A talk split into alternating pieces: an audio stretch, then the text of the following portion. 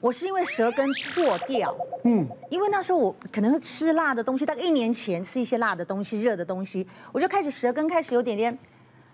就是没办法讲话，很痛。对，然后你就觉得好像会咬到它，就会有点有点点黄黄白白。那我想啊，反正就是破破，可能就是破嘴巴了嘛。我就开始哎，人家说破嘴巴一定就是你的火气大啊什么的。好，不要吃辣的。然后我们最多的就是椰子汁嘛，我就买椰子汁，每个回来再砍砍砍椰子，自己砍一砍喝喝喝，就也也也没有比较好。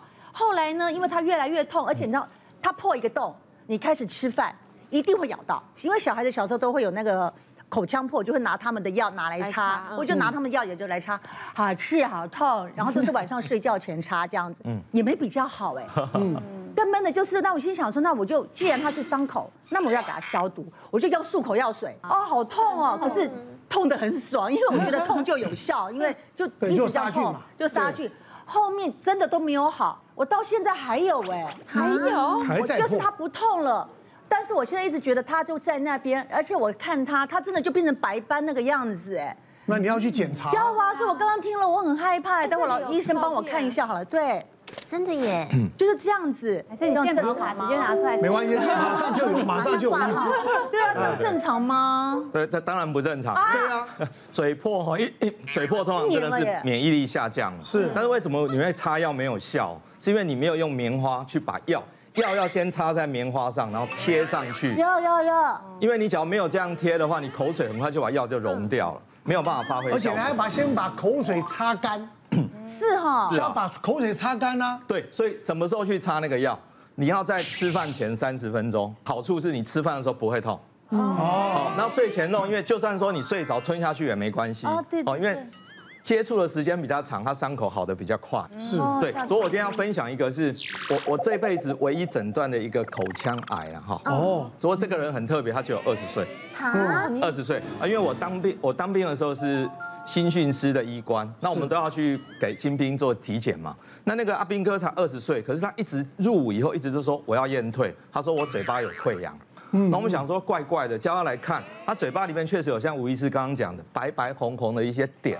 嗯，那最特别的是，我们会后来转诊他，因为很多阿兵哥会诈诈病嘛，对，他就是不想当兵，想退去。当兵。好，我们去看他说，你嘴巴张开，张不开，两只指头就进不去了。嗯，好，我说你是不是骗我？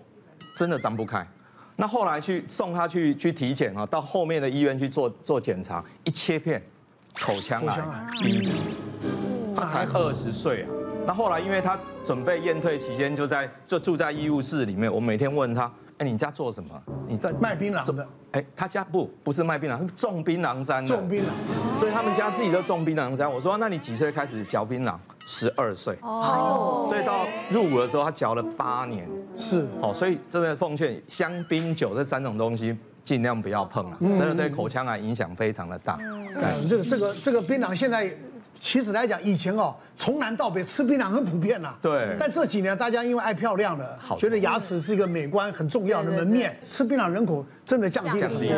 我们嘴破一定都会连体音，我曾经连续破了四个，这样子连成像北斗七星一样。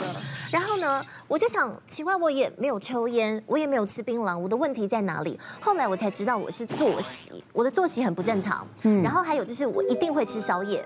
那你知道宵夜能够叫的食物就一定是炸，嗯，咸酥鸡啦、卤味啦、东山鸭头，都是这些高油高盐的。东山鸭头。你只能叫这些来吃。然后呢，我就发现是我作息的问题。那那阵子啊，那我平常工作我要一直一直讲话，我不能停嘛。那我也没有什么时间，什么把口水擦掉，然后用棉花棒，然后帮自己擦药，我就只能想到就是擦西瓜霜，想到时候就擦西瓜霜。但是呢，我一直讲话又让我的口水很多，把我那些药给冲掉，所以那阵就影响到我的工作表现。比方说，像我们如果播报一则新闻，好。李毅被狗仔直击，跟一名高大壮硕的神秘男子十指紧扣。那理论上，稿子继续要稿子继续要讲的时候，不是要讲？对此，李毅跳出来澄清，那个只是他认识二十年的国中同学。然后他们在十指紧扣。面只是呃只是照片的错位，他们其实正在阿丘吧这样子。理论上整个稿子要这样讲完才对嘛。我那时候痛到就是我只能说，李毅被拍到跟一名神秘男子十指紧扣，我们来听听他怎么说。然后就带进新闻，然后下一则是呃对此怎么样怎么样，我就说继续我们再来听当事人的回应。我就每一则新闻都报的很快，因为我没有办法继续再讲话了，所以你一直要长期这样下去。那时候我同事还问我说：“韩竹。”为什么你都不好好的把稿子讲完？我们写的很辛苦，为什么都在浓缩？对呀、啊，不帮李毅澄清。来听听李毅怎么说。对此，李毅一概否认，这样。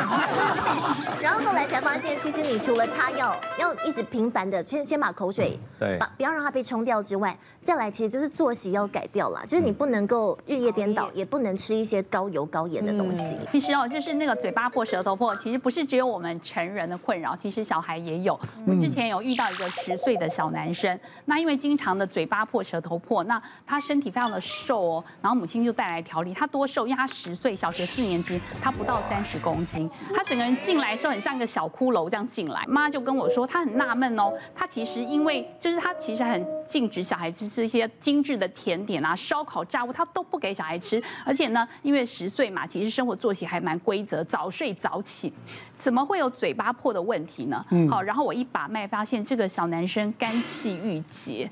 然后还有脾胃虚弱，那我就问妈妈说：“你都给他吃些什么？”妈妈说：“因为他嘴巴破嘛，然后他吃不下东西，他就想说给他退一下火气，他就去买那个市售的椰子汁跟青草茶。那我们知道这种市售椰子汁、青草茶其实都含有糖分，那小孩喝了之后，他正餐根本吃不下。”对不对？然后再加上，因为这些我们中医来看，这些青草茶、椰子汁是比较偏寒凉的。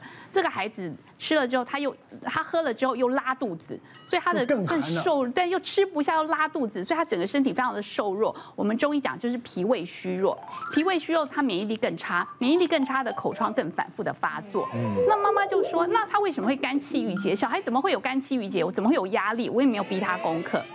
那我后来就就在询问妈妈嘛，那妈妈后来才觉得说，可能是因为她最近正在跟她先生就是离婚的打离婚的官司，所以可能小孩子在无形中就会受到那种父母离异的这种压力。所以我要提供大家说，不是说所有的嘴巴破都要喝什么青草茶、椰子汁。如果你是属于比较喜欢吃一些烧烤、辣炸造成的这种火气大，你喝这个是有帮助。可是如果现代人其实大部分都是虚火。